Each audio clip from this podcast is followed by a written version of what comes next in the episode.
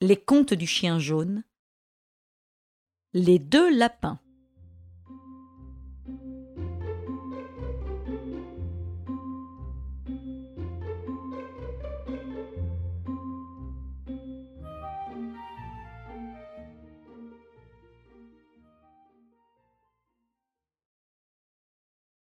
Bonjour Jeannot.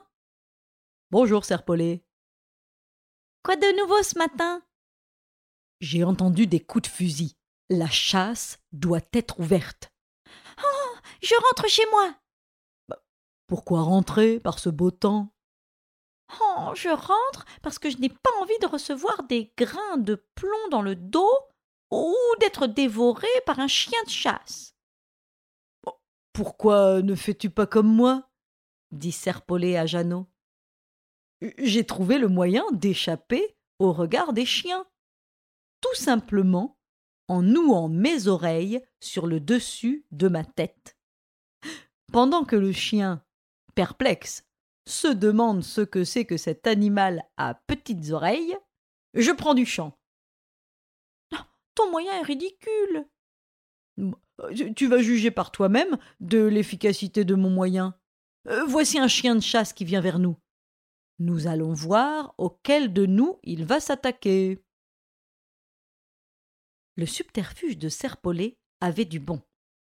Le chien poursuivit celui des deux amis qui avait l'air d'un lapin. Heureusement que Jeannot avait assez d'avance sur son poursuivant. Il put ainsi gagner son terrier et échapper au croc du chien.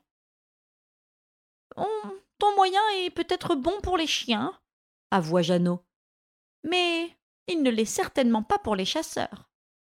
Les chasseurs sont plus intelligents que les chiens. Ils ne se laissent pas tromper. Pour les chasseurs, j'ai un autre système. Je noue mes oreilles sous le menton.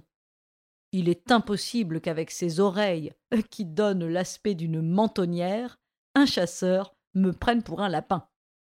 Et voici justement un chasseur. Sauvons-nous. Il vient d'ajuster l'un de nous.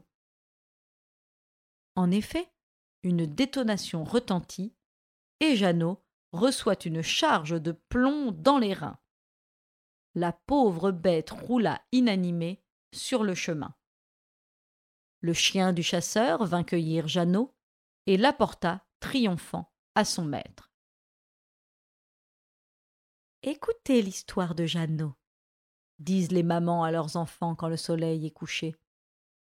Écoutez l'histoire d'un lapin qui mourut pour avoir cru à l'instinct des animaux et à l'intelligence des hommes.